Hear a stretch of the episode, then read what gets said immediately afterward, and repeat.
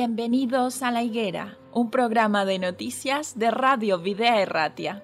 Queremos poner un punto de vista cristiano a lo que hay detrás de cada noticia, en un momento confuso, inestable y lleno de incertidumbres. Vamos a tratar de encontrar los protagonistas que actúan en cada realidad. Nos detendremos en las noticias que nos hagan ver el esfuerzo y la generosidad de verdaderos creyentes colaboradores de Dios en este mundo, personas que se entregan de forma altruista, dando lo mejor de sí. Pero no dejaremos de resaltar la realidad y los intereses de aquellos que actúan sin valores y hacen más difícil la vida en este tiempo. Colaboradores de la injusticia que ayudan o realizan auténticos desmanes y que permiten con pasividad los peores abusos. Nosotros como cristianos tenemos un mandato de Jesús en Mateo 24, 32. De la higuera aprended la parábola. Cuando ya su rama está tierna y brotan las hojas, sabéis que el verano está cerca. Tenemos que saber el tiempo en el que estamos viviendo. Un tiempo difícil para los que no creen, pero para los creyentes un tiempo lleno de esperanza. Bienvenidos a la higuera.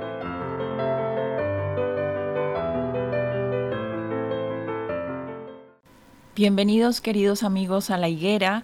El día de hoy tenemos una noticia con recurrentes quejas referidas a los vecinos de Bilbao por un tema que hemos venido viendo en los diarios también durante un par de semanas ya. Los 30 kilómetros, Enrique. Los famosos 30 kilómetros. Saludo de nuevo. Bueno, eh, es, una, es una medida impopular.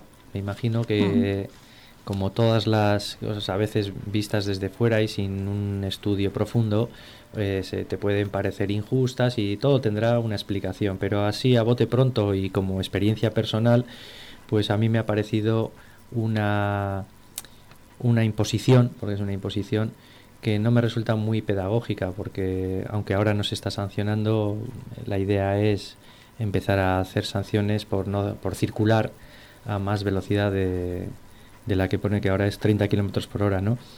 Eh, el teniente alcalde. De... Abro comillas, perdona. Hemos empezado a recabar los datos objetivos para valorar sus resultados. Sí, me imagino que se tendrá una valoración y luego unos resultados, pero de momento estamos metidos. El teniente alcalde dice: Hemos notado ya en estos últimos días la afluencia de menos coches, ¿no?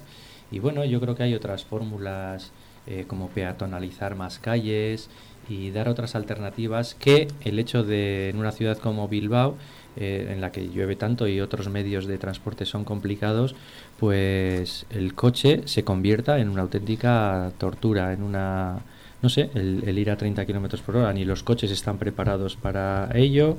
Los coches, de hecho, ya veremos qué repercusión tiene sobre los vehículos el ir a 30 kilómetros por hora durante horas a lo largo de la ciudad. Y luego hay una cosa que a mí me también eh, me llega, ¿no?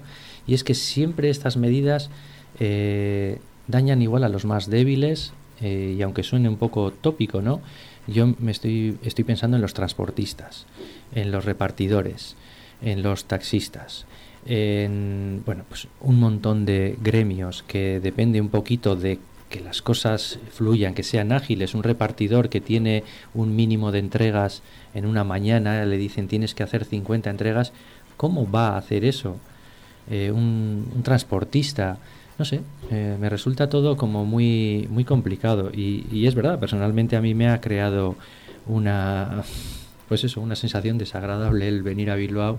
Y bueno, yo vengo por necesidad en coche, porque la verdad es que si pudiera utilizar el transporte público lo haría y también es verdad, y desde aquí lo digo, ¿no? si el transporte público fuera más accesible a las personas, ¿no? si el transporte público fuera algo económico y fuera más barato que, que mover el coche, yo no movía el coche.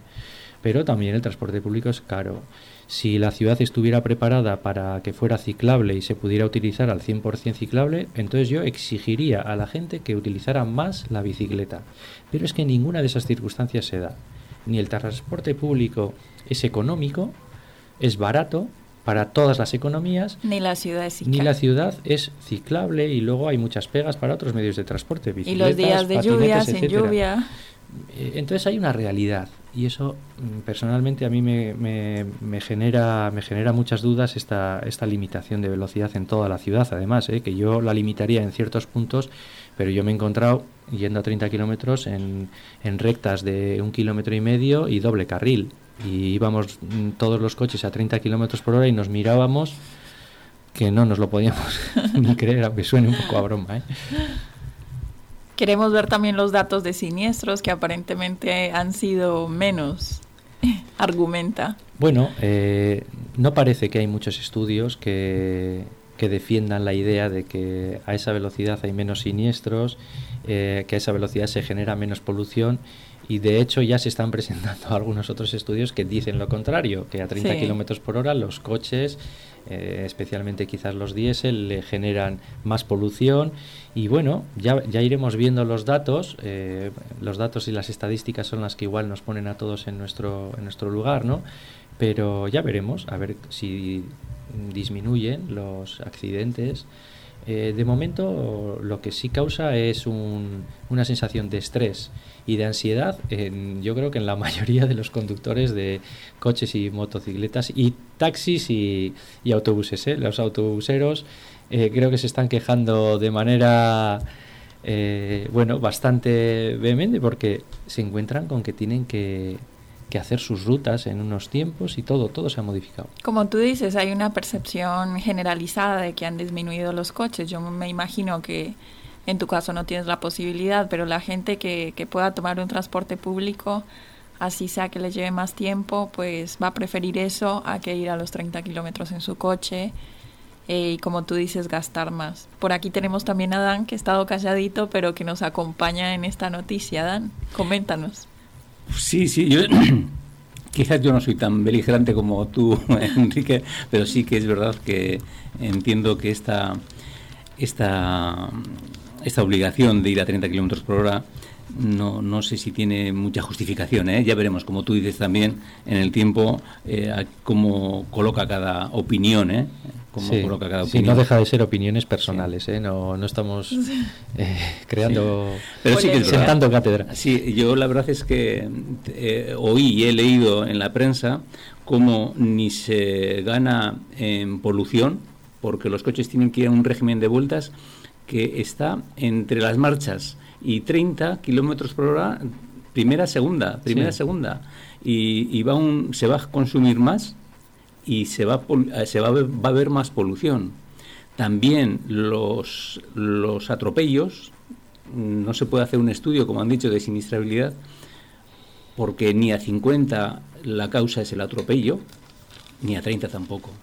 Entonces ya veremos a ver, ¿eh? pero, pero vamos a ser tolerantes con estas medidas que siempre se supone que están hechas para que la ciudad gane y mejore en habitabilidad. ¿eh? Más que tolerantes, yo digo, vamos a ser respetuosos, ¿no? Yo he viajado mucho por, por Europa con, con la bicicleta y yo estaba en ciudades Berlín, Ámsterdam, París, eh, Düsseldorf, Bonn, eh, bueno, me he movido por Bruselas en bicicleta 100%. Yo voy en bicicleta por esas ciudades y voy desde la casa donde esté hospedado hasta cualquier punto de la ciudad, puedo ir en bicicleta y con una seguridad del 100%, ¿no? O bueno, o, de una, o con una, un alto grado de seguridad, ¿no? Eh, todo ciclable, todo con su carril bici, todo con sus preferencias para la bicicleta, todo está preparado para eso. Eh, los transportes públicos, pues yo el verano pasado estuve en Viena, el transporte público pues eh, es eh, gratuito para, el, para la gente que vive allí y para los turistas, pues bueno, no tienes que presentar billete y tienes que ser responsable y sacarlo, ¿no? Obviamente. Pero quiero decir que todo está preparado para para que la circulación y las cosas estas, las limitaciones estas, se hagan de una manera más dulce. A nosotros de repente nos imponen esto, 30 kilómetros por hora, y todo se ha convertido pues, en, una, en una obligación, una imposición que no da muchas salidas, no da muchas soluciones. Vuelvo a repetir, si el transporte público estuviera a la mitad de precio, circularíamos mucho más en el transporte público, pero hay que reconocer que el transporte público aquí es caro.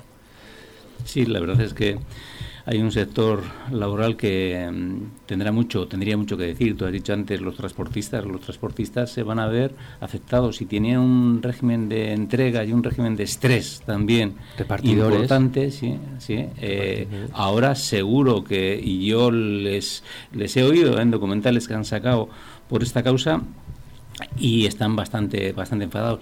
Pero bueno, a todos nos tenemos que hacer, ¿eh? Sí, sí, sí, sí. Y, la, y esta ley esta ley de tráfico eh, ha venido para, para quedarse. No, a mí me parece, mira, fíjate, yo soy, por ejemplo, más partidario de que digan, oye, pues la zona centro de Bilbao eh, queda exenta de tráfico, ¿no? Pues como se ha hecho en alguna otra ciudad en Madrid, en Madrid Central, donde hay unas limitaciones y unas y no puedes entrar con el coche y hay que sea peatonal la zona muchas calles peatonales. Casi prefiero eso, que yo sepa que no puedo entrar y que me tengo que, entre comillas, buscar la vida, que ir pendiente de un radar, de un coche que se pone escondido para poner multas, de un 70 kilómetros por hora y te mete una multa 75. Prefiero que me digan no puedes entrar en Bilbao y a partir de ahí, pues. Eh, bueno, esta, esta, es que esta norma de, está hecha para también para disuadir, ¿eh? Muchos, muchas entradas de automóviles para disuadir y que no vengan en coches, ¿eh? Sí, está hecho también para eso. ¿eh? Sí, bueno. El tiempo nos dirá si es un acierto o no. De hecho, tenemos aquí.